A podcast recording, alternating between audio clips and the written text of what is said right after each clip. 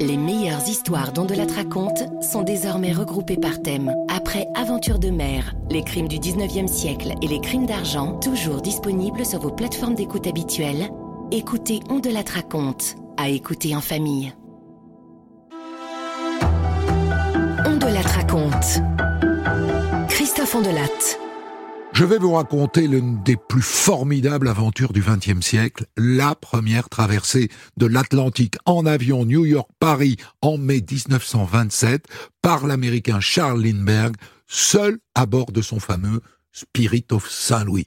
C'est une histoire passionnante que je vais vous raconter en deux épisodes à partir du livre de Lindbergh lui-même, 33 heures pour Paris, qui malheureusement n'est plus édité aujourd'hui, mais que vous trouverez sur le marché du livre d'occasion. Pour débriefer cette histoire tout à l'heure, je ferai appel à la double championne du monde de voltige aérienne, présidente de l'Aéroclub de France, Catherine Monoury. Voici le premier épisode qui va de la naissance du projet jusqu'au décollage pour Paris. Je l'ai écrit avec Dual de Dieu le veut. Réalisation Céline Lebras. Europe 1, Christophe Ondelatte.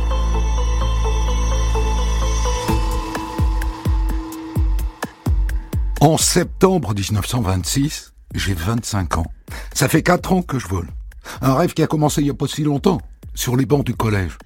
Et aujourd'hui, je suis pilote à l'aéropostale aux États-Unis. Je transporte du courrier à travers tout le pays, par tous les temps, de jour et de nuit, et même dans la tempête. J'ai survolé la moitié des 48 États, je compte presque 2000 heures de vol je connais les courants aériens des Rocheuses, les orages de la vallée du Mississippi. J'ai réalisé mon rêve. Mais pourquoi est-ce que je m'arrêterai là?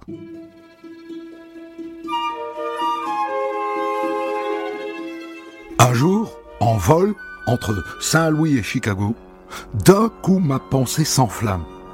Et si j'allais de New York à Paris sans escale? J'ai appris que le patron d'une chaîne d'hôtels vient de lancer le prix Orteg. 25 000 dollars à qui fera la première traversée. Et moi je me dis, si j'ai une provision de carburant suffisante, si le moteur ne lâche pas, et si je garde mon cap suffisamment longtemps, je vais arriver à Paris. C'est sûr. Ce n'est pas plus difficile et plus dangereux que transporter du courrier par les nuits d'hiver et de mauvais temps. J'ai réalisé tellement de choses qui m'ont paru impossibles.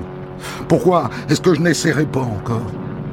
Bon, au loin, je vois le phare de Chicago. Pour l'instant, il faut que j'atterrisse. Après l'atterrissage, je vais me coucher. Est-ce qu'un avion peut vraiment porter assez d'essence pour voler sans escale de New York à Paris? Le lendemain matin, je me réveille à l'aube. Ça, c'est la partie désagréable du service postal. Et en me rendant sur le terrain, et pendant tout le vol retour vers Saint-Louis, je ne pense qu'à ça. Il me faut un avion moderne. J'aurais bien voulu un avion Wright Belanca. Il va plus vite que les autres. Il consomme deux fois moins d'essence. Mais je n'ai pas assez d'argent. Je n'ai que quelques milliers de dollars qui viennent de mes économies d'enfant. Et cet argent, c'est ma sécurité. Tant pis. Je suis prêt à le risquer dans mon projet. Mais ça ne pourra payer qu'un tout petit morceau d'un bel encas. Il faut gagner des gens riches à mon projet. Des gens qui ont à la fois de l'argent et de l'influence. Je pense à Earl Thompson. Il est le directeur d'une compagnie d'assurance. Il a un avion et je lui ai donné quelques cours de pilotage. Je l'appelle, il me donne rendez-vous chez lui. Dites-moi, capitaine Lindbergh, quel genre d'avion vous faudrait-il pour ce vol? Eh bien, je pense à un Wright Belanca. Je pense que ça ferait l'affaire. Un Wright Belanca? Mais c'est un monomoteur, n'est-ce pas? Vous n'allez tout de même pas traverser l'océan avec un monomoteur. Pourquoi pas un, un trimoteur, un Fokker? Un trimoteur, c'est... c'est grand, c'est... c'est lourd, et puis si l'un des moteurs tombe en panne avec euh, le poids de l'essence, les, deux autres ne serviront à rien. Entendu, entendu. Vous, êtes sans doute plus compétent que moi. Mais cette idée d'un seul moteur euh, ne, me plaît guère. Cela dit, je viens d'apprendre que Fokker envisage d'ouvrir une agence ici, à Saint-Louis. C'est l'occasion de me renseigner sur les performances de cet avion et sur son prix. Bonjour, monsieur. Avant tout, je vous demande de, la discrétion sur mon plan, qui n'est pas encore matérialisé. Vous pouvez compter sur moi, jeune homme. Voilà. J'envisage de voler entre New York et Paris. je, cherche un avion. Et, j'ai pensé à un Fokker. Je voudrais savoir combien ça coûte. Et combien de temps est-ce que ça, ça prendrait de le construire. Je pense que Monsieur Fokker pourrait vous fabriquer un avion et vous le livrer, disons au printemps. Et le prix serait, euh, disons, dans les 90 euh, 000 dollars. C'est plus cher que, que l'un de nos avions de série, mais il faut agrandir les ailes, il faut prévoir des réservoirs supplémentaires. En fait, je dirais que, bon, pour un tel projet, il vous faudrait un peu plus de 100 000 dollars. Ah bon? Et un monomoteur, alors combien ça coûterait? Ah là, monsieur, je vais être très clair avec vous. Je suis certain que monsieur Fokker ne vous vendra pas un avion monomoteur pour, traverser l'Atlantique. Mais moi, je ne veux pas de trimoteur. D'abord, ça coûte plus cher, et il faut un équipage. Et moi, je veux être seul.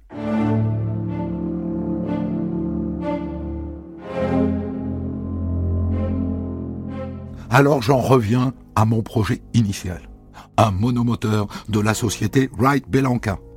Et je finis par rencontrer Giuseppe Belanca en personne, au Waldorf Astoria, à New York. Mon avion est parfaitement capable de voler sans escale de New York à Paris, j'en suis certain. Et je vous avoue que je serais très content qu'il subisse cette épreuve. Il suffirait, je pense, d'ajouter un grand réservoir d'essence dans la cabine. À votre avis, monsieur, combien de temps votre avion peut-il tenir en l'air sans reprendre de carburant si le pilote le maintient à, sa vitesse maximum? Oh, je crois un peu plus de 50 heures, capitaine. Mais je reçois finalement quelques jours plus tard par télégramme. Regrettons, mais ne désirons pas voir Wright Belanca pour vol transatlantique. Entre-temps, j'ai trouvé quelqu'un pour s'occuper des questions d'argent. Il s'appelle Harold Bixby. Il est le patron de la State National Bank de Saint-Louis. Vous vous lancez dans une entreprise très difficile, Lindbergh. Mais sachez que nous serons derrière vous. Et à partir de maintenant, vous allez me laisser m'occuper de toute la partie financière. Et vous, vous allez vous concentrer sur l'appareil et sur la préparation du vol. Je vais donc voler réellement vers Paris. Ça n'est plus une idée. Ça n'est plus un simple projet dans ma tête. Je suis comme un petit garçon au matin de Noël. Et maintenant, il faut que je trouve un avion. J'ai entendu parler d'un monoplan aux ailes surélevées, construit par une société du nom de Ryan, à San Diego. Une société très modeste, quasi inconnue. Pouvez-vous construire avion à moteur capable d'exécuter vol sans escale New York-Paris? Stop. Dans affirmative, prière faire connaître prix et délai. La réponse arrive le lendemain. Pouvons construire avion avec aile agrandie Prix environ 6 000 dollars sans moteur. Délai livraison 3 mois environ. Stop. 6 000 dollars? Avec le moteur, ça fait dix mille. C'est donc dans mes moyens. Je lui réponds qu'avec la concurrence, trois mois c'est long. Il me dit qu'en deux mois, c'est possible. Alors je lui demande les caractéristiques techniques. Il prétend que l'avion peut embarquer 1440 litres d'essence et voler à 160 km heure. Mais bon, même si Ryan peut me construire un avion en deux mois, Disons que je serai prêt à décoller de New York pour Paris fin avril. Et d'ici là, est-ce que d'autres pilotes, avec d'autres avions, n'auront pas tenté la traversée? Enfin, je pensais me trouver en tête. Et maintenant, je suis en retard sur mes concurrents, qui d'ailleurs, la plupart d'entre eux, ignorent jusqu'à mon existence. J'ai bien réfléchi. Est-ce qu'on ne devrait pas renoncer à l'Atlantique? Et porter nos efforts sur un vol à travers le Pacifique, par exemple.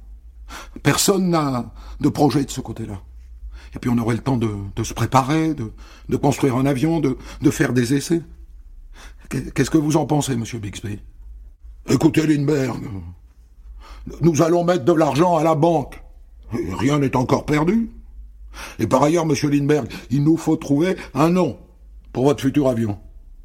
Qu'est-ce que vous diriez de Spirit of Saint-Louis Spirit of Saint-Louis Ah oui, c'est pas mal. Alors entendu, nous l'appellerons Spirit of Saint-Louis.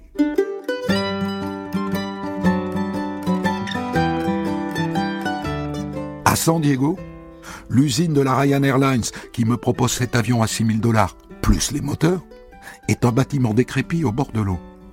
J'ouvre la porte d'un petit bureau poussiéreux et je tombe sur le président de la société, Monsieur Maroni, larges épaules, souriant, jeune, proche de la trentaine. Monsieur Lindbergh, soyez le bienvenu. Avant de nous mettre à parler affaires, j'aimerais bien vous montrer ce qu'on fait dans notre usine. Venez, suivez-moi. Il ouvre une porte et nous descendons dans l'atelier. Un ouvrier soude un tube en acier sur un squelette de fuselage. Une demi-douzaine de ses camarades épicent des câbles d'acier. Ils percent des trous. Ils installent des instruments, des leviers. Monsieur Lindbergh, je, vous présente Bert Tyndale. C'est notre chef d'atelier. Et, et Monsieur McNeil, venez McNeil, qui est chargé du montage. Et voici Monsieur Anderson, qui effectue les soudures. Et puis Monsieur Moreau, venez Moreau, c'est notre monteur spécialiste.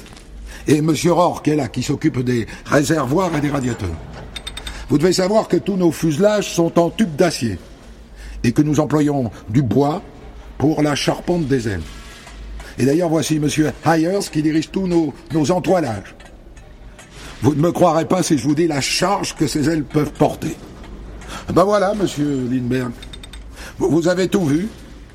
Voulez-vous que nous allions au bureau pour causer un peu?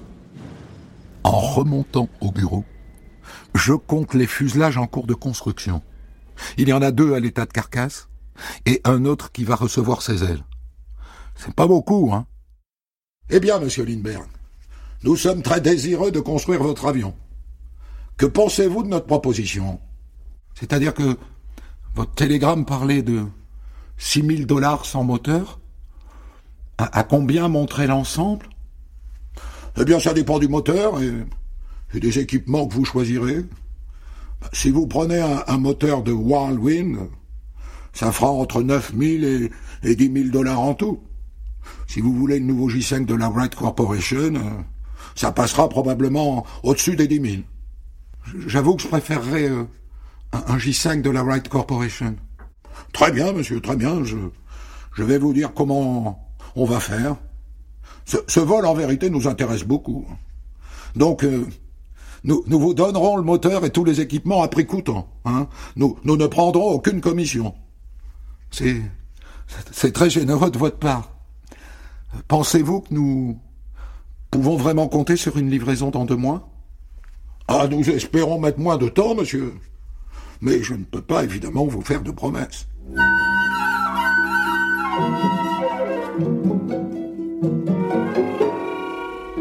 Dans la foulée, Mahoney m'envoie régler les détails avec son ingénieur, qui sort une feuille de papier et un crayon. Je pense que le réservoir, monsieur Lindbergh, devrait être logé là, sous l'aile, dans le fuselage. Où comptez-vous placer les postes de pilotage pour vous et votre navigateur? Un seul poste de pilotage me, me suffira. Je, je veux partir seul. Et donc je ferai moi-même la navigation. Vous comptez partir seul? Ah bon? Je pense que la distance est trop grande pour un homme seul. Oui, mais moi je pense que les chances de succès sont, supérieures avec un seul pilote. Je, je préfère emmener plus d'essence qu'un compagnon. D'accord, d'accord. Et quels équipements voulez-vous pour le vol de nuit? Je n'en veux aucun. C'est beaucoup trop lourd. Ah Et pour un parachute? Même réponse, monsieur. Un parachute, ça nous coûterait au moins 15 kilos. Bien, bien, bien. Eh bien, je crois que nous pouvons commencer les plans.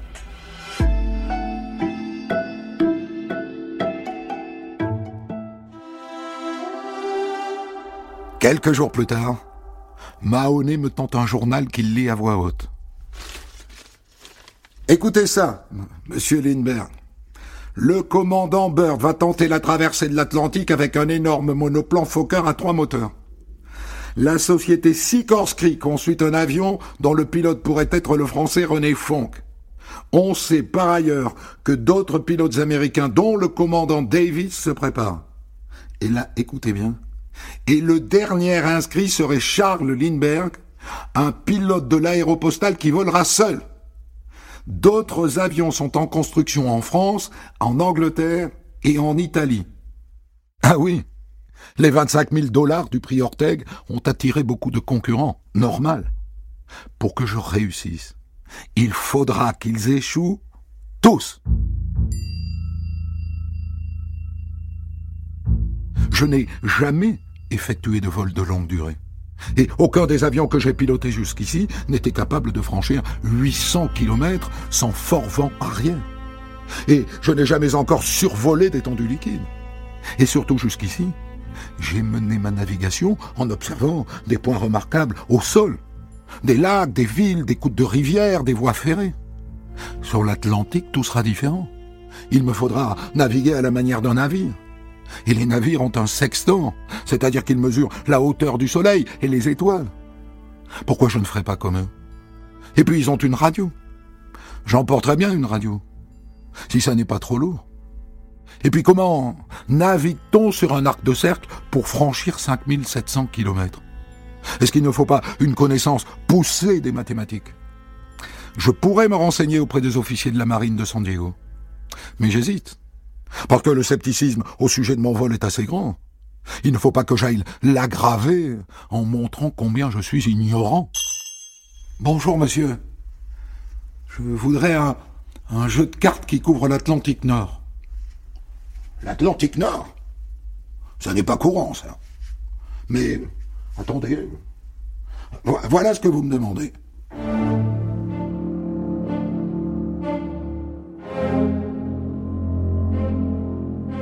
Pour alléger au maximum l'appareil, je prends une décision radicale.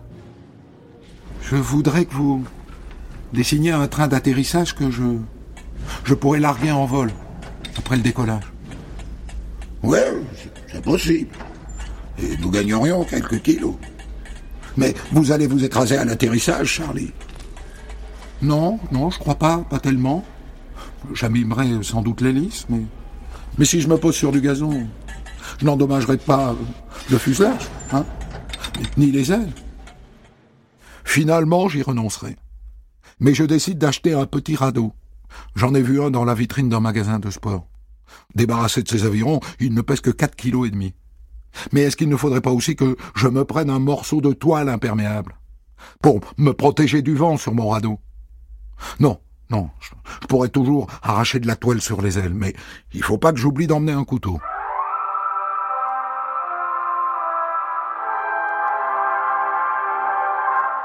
Le capitaine français Charles Nagesser a fait connaître que si les conditions météorologiques sont favorables, il décollera dimanche matin à l'aube de l'aérodrome du Bourget près de Paris pour gagner New York sans escale.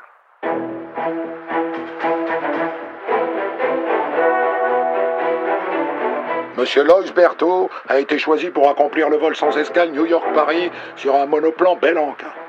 On pense qu'il décollera dans les dix jours qui viennent. Allons, Charlie. Il faut pas que tu tortures la cervelle avec ces informations. Le Spirit of Saint-Louis sera prêt à voler dans une quinzaine de jours. Je ferai mes premiers essais sur le terrain de la Ryan Co. Pas de reporter ou de photographe. Cette question des journaux est devenue un cauchemar. Certes, une publicité raisonnable est utile à mon projet, mais la distraction provoquée par la presse peut me conduire à l'échec.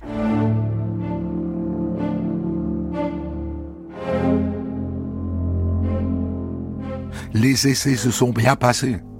On a fait quelques modifications. Nous sommes le 8 mai. Et dès que le temps sera favorable, il faut que j'amène mon avion à Saint-Louis. Il s'appelle Spirit of Saint-Louis, après tout. Français Nagesser et Colli ont décollé tôt ce matin de l'aérodrome du Bourget près de Paris. À bord de leur avion, l'Oiseau Blanc. Il devrait se poser demain à New York. Mais après, j'apprends que les deux aviateurs français se sont évanouis, comme des fantômes nocturnes. Ils ont dû manquer d'essence. Ils ont dû se poser quelque part, sur, terre ou sur l'eau. Le vol entre San Diego et Saint-Louis s'est finalement bien passé. J'ai eu quelques soucis avec mon moteur qui s'est mis à tressauter, à cracher et à vibrer. J'ai bien cru qu'il allait me falloir atterrir en urgence. Sur des montagnes. Dans la nuit. À un moment, j'ai même été tenté de faire demi-tour vers la Californie.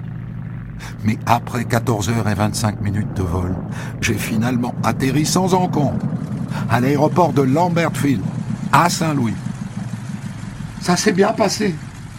Vous avez des nouvelles de nos GSR et colis oh, D'après ce qu'on raconte, ils ont été recueillis par un navire britannique.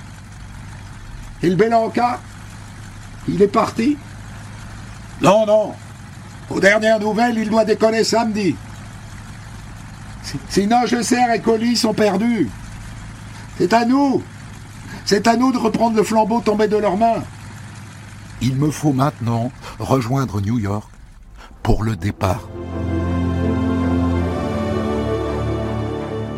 Quand j'atterris à New York, je suis assailli par les photographes. Vous pouvez poser devant votre avion, monsieur Lindbergh? Allez-y, posez votre main sur l'hélice. Quand comptez-vous décoller pour Paris, monsieur Lindbergh? Monsieur Lindbergh, que pensez-vous au sujet de Nagesser et colis Qu'est-ce que votre mère pense de tout ça, monsieur Lindbergh? Est-ce que vous emporterez une patte de lapin, monsieur Lindbergh? Est-ce que vous avez une petite amie, monsieur Lindbergh?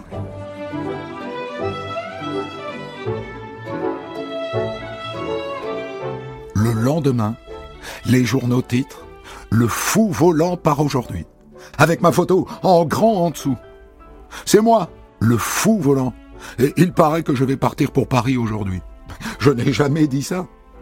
Cela dit, il faut que je quitte New York le plus vite possible. Ici, je ne peux même pas avoir une heure à moi. Je n'ai jamais un moment de liberté. Chaque jour que je passe ici me détourne, me détourne de mon objectif.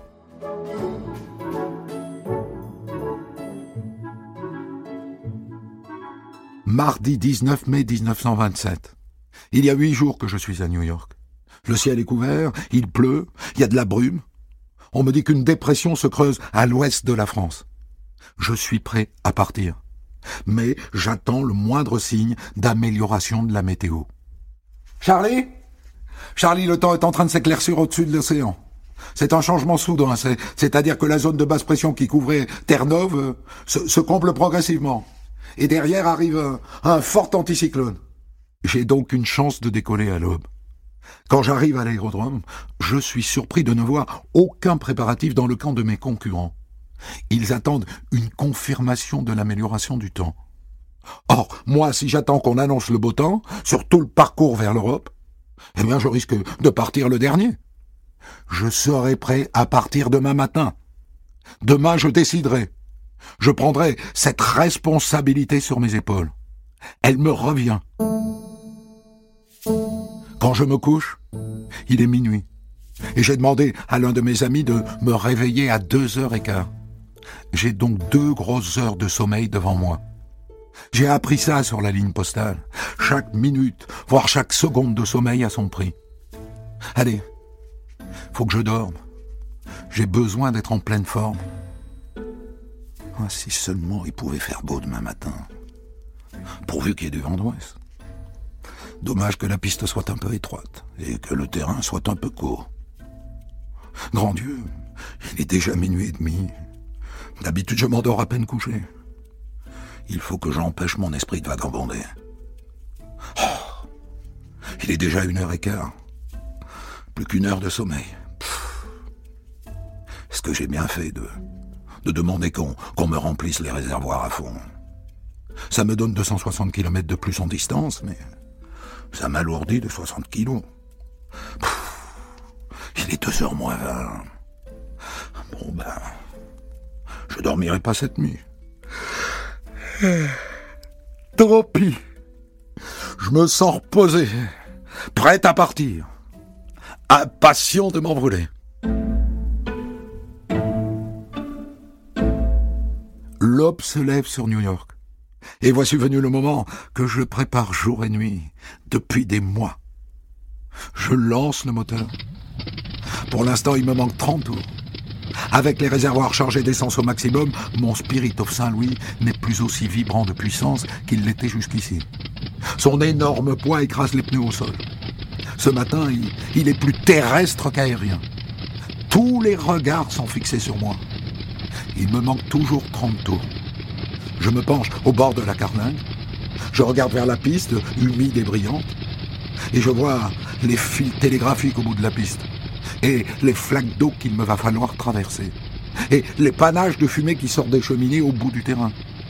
Si le Spirit of Saint-Louis n'accélère pas assez vite, si mes roues s'engluent dans le sol, si les commandes demeurent paresseuses, j'aurai quelques secondes pour décider de couper les gaz et de m'arrêter. Quelques minces secondes. Sinon, j'irai m'écraser à l'extrémité de la piste. Mais j'ai la conviction que les roues quitteront le sol. La conviction que les ailes passeront au-dessus des fils télégraphiques. La conviction que c'est maintenant qu'il faut y aller. Je boucle ma ceinture. Je rabats mes lunettes sur mes yeux.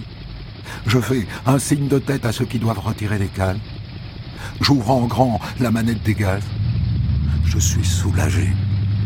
J'ai confiance. L'avion s'ébranle lourdement. Comment est-ce que j'ai pu imaginer que l'air serait capable de supporter un tel poids? 100 mètres.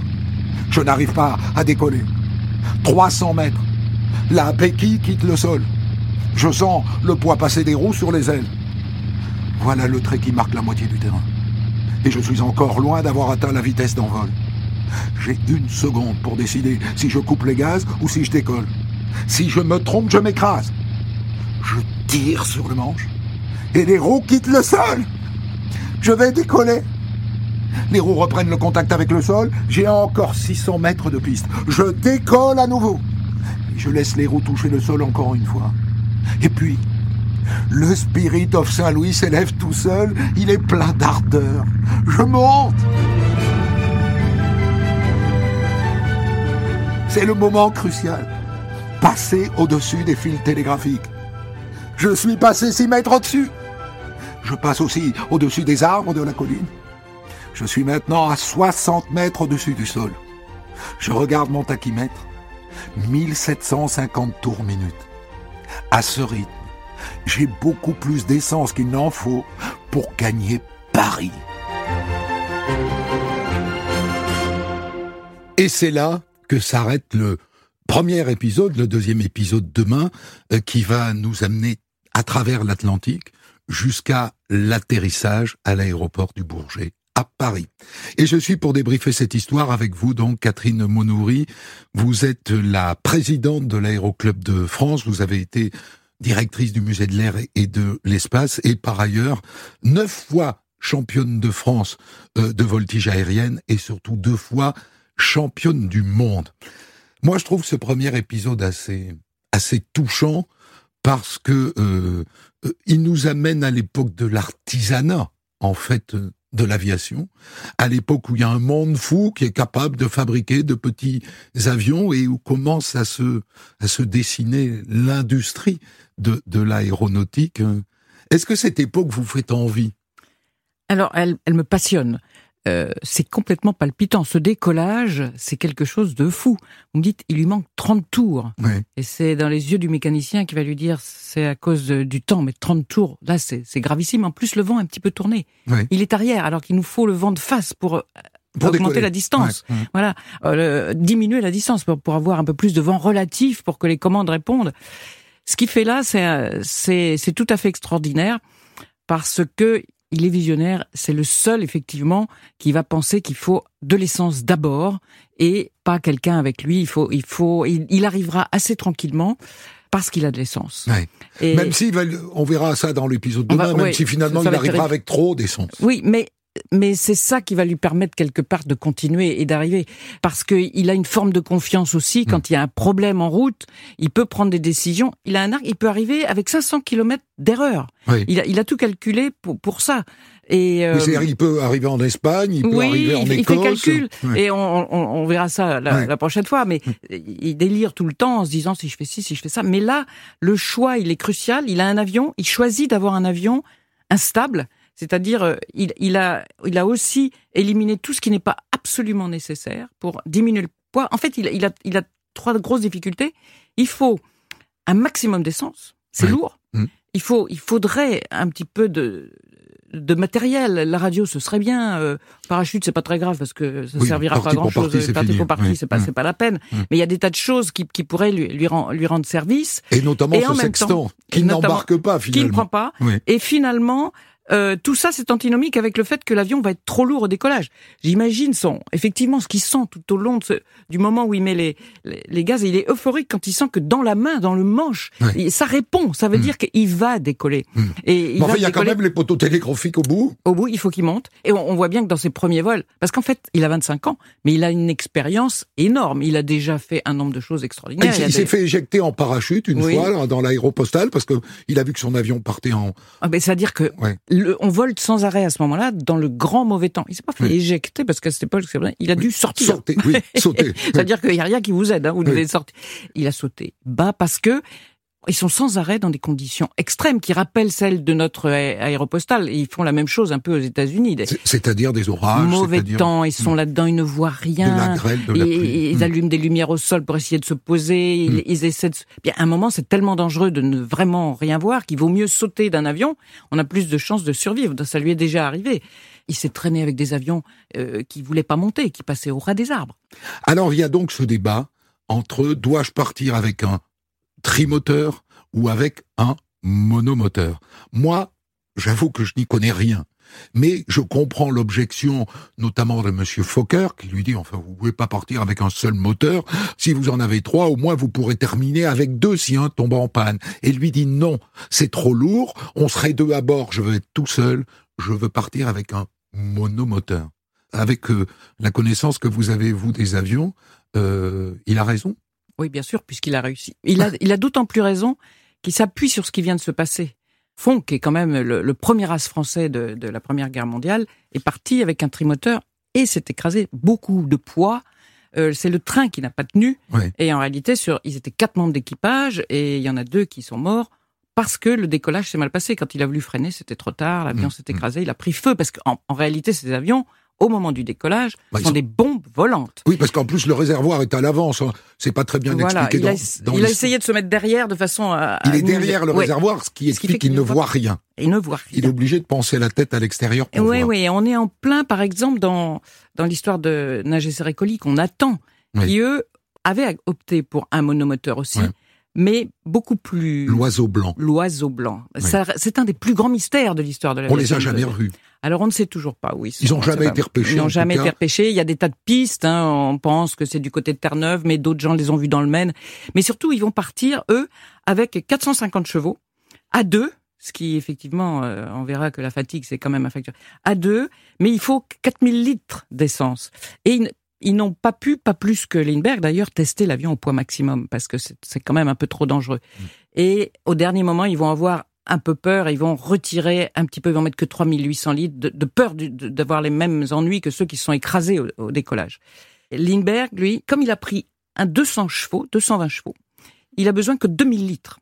Donc c'est déjà beaucoup plus léger. Son navigateur, c'est un, c'est de l'essence, c'est 400 litres d'essence en plus. À, à, votre avis, son, son choix de, partir seul, c'est parce qu'il est euh, légèrement misanthrope ou parce qu'il a envie de gagner ce défi seul ou c'est uniquement pour alléger le poids de son avion? Moi, j'opte plutôt pour la première solution. Alors, il y a un petit mélange de tout, probablement, parce qu'il disait toujours, son père lui avait dit, un homme seul, c'est un garçon, mais quand, quand vous êtes deux, il y en a plus qu'un demi, parce qu'on n'est plus d'accord. Et au moment où il part, il se dit quel bonheur d'être tout seul et de pas avoir à partager cette décision avec quelqu'un d'autre.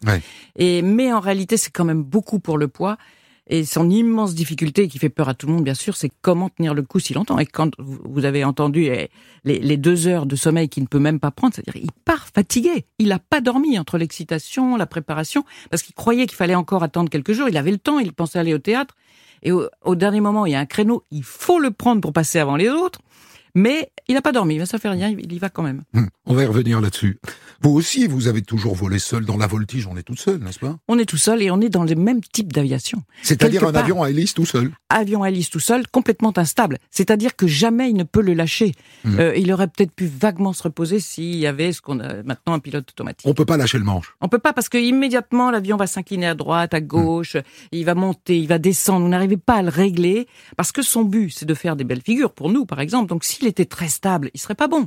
Et lui, pour gagner du poids sur la taille des commandes, et finalement, parce qu'il se dit que si son avion est instable, ça l'empêchera de dormir. Hmm. Il devra le piloter tout le temps.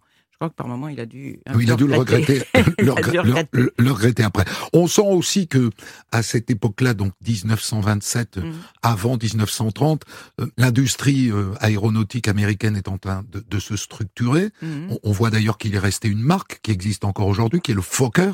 Oui, le euh, Fokker, oui. Euh, et qui a donc et Belanca existe toujours. Et Belanca existe toujours. Mm. Et il y a donc une concurrence entre ces petites usines et ces petits inventeurs qui ont bien compris que s'ils gagnent ce prix Orteg, ça sera le début d'une grande aventure pour eux aussi.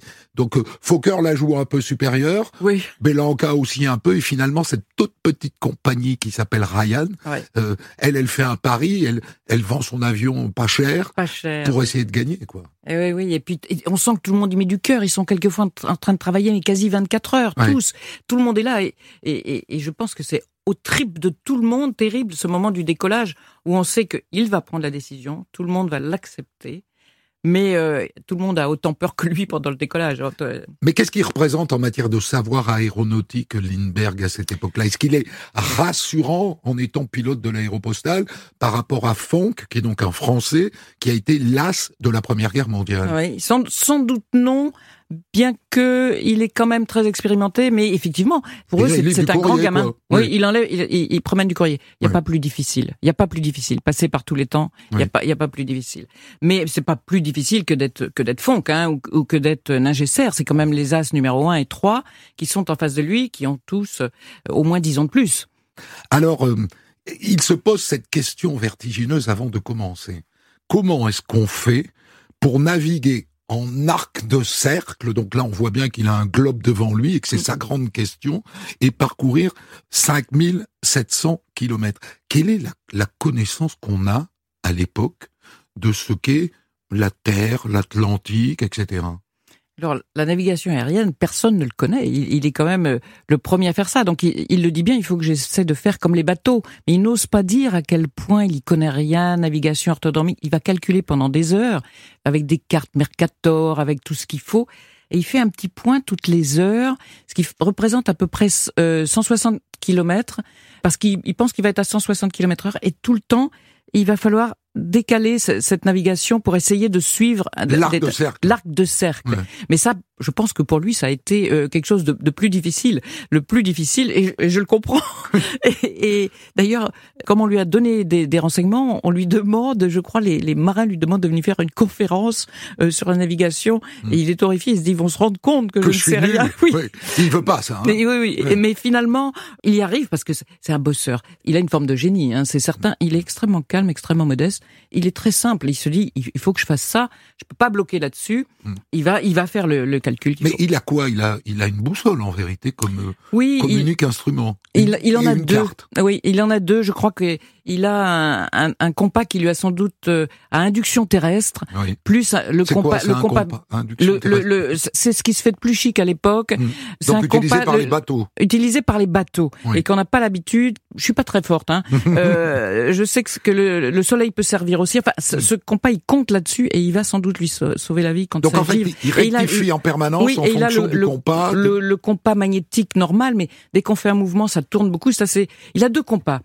Et il a quelque chose qui lui donne la position de son avion qui lui permet de passer dans les nuages. Hein. C'est pas encore un pilote oui, automatique. pour rester vraiment à l'horizontale dans les nuages. Quelque chose qui peut ressembler à une bille aiguille. C'est-à-dire ça commence à, partir sur le côté si vous êtes en virage. Donc il faut sans arrêt, sans arrêt surveiller l'altitude. Je ne monte pas, je ne descends pas, je ne m'incline pas, hmm. ni à gauche, ni à droite. Je ne mets pas de pied. Je n'ai pas la bille qui bouge. Et pendant ce temps-là, j'essaie de stabiliser mon compas. Et normalement, il n'y a pas de quoi s'endormir. Et j'adore sa confiance dans les prévisions météo. Parce que quand on songe qu'aujourd'hui, euh, la météo n'est des fois pas capable de nous dire le temps qu'il va faire demain. Mm. Euh, en 1927, on imagine qu'elle est absolument incapable de vous dire le temps qu'il va faire en Europe, au milieu de l'Atlantique, au-dessus de Terre-Neuve, etc. D'ailleurs, euh, c'était pas exactement ce qui était prévu. Oui. Euh, Il tombe assez vite, on va voir dans l'épisode demain sur un orage qui était absolument pas prévu. Oui, oui. c'est mm. ce qui est arrivé aussi à Nagesser et Colli. Je pense mm. qu'ils ont eu du très mauvais temps à l'arrivée. Ils savaient que c'était possible que, mais finalement, alors là, contrairement à, à Lindbergh, ils vont se trouver, euh, sans très probablement, s'ils sont passés, ce qu'on ne sait pas, accord de pétrole. Faire hmm. le tour d'une grosse masse. Donc il fait confiance à un truc qui s'appelle la météo, mais qui est un truc absolument pas fiable à l'époque. Non, mais il faut partir parce que tout le monde étant sur le point, il y a, il semblerait, une fenêtre, on appelle ça nous, une fenêtre, il faut la prendre, elle sera plus ou moins bonne, mais c'est le, le moment de passer, quand même le moment de passer, et il fera à peu près beau sur l'Europe. Alors il y a quelque chose qui évidemment est assez euh, qu'on comprend, on comprend qu'il n'arrive pas à dormir la veille d'une aventure comme celle-là. Vous par exemple, la veille d'un championnat du monde de voltige, vous, arrivez à dormir? On avait aussi beaucoup de mal, beaucoup de mal à dormir, mais par contre, c'est là que je, par rapport à lui, nous mettions toujours tout en place pour récupérer tout ce qu'on pouvait de sommeil. Ce que lui aussi euh, dit qu'il connaît bien, essayer de dormir à chaque fois qu'on peut un peu. Mais euh, j'aurais sans doute pas pensé aller au théâtre, comme il le dit, je vais aller au théâtre. Mhm. Mais j'aurais dit bon, il faut que je dorme tout ce que j'aurais pu prendre avant. Tout ce que j'aurais pu prendre avant va m'aider. Avec un petit somnifère. Oui.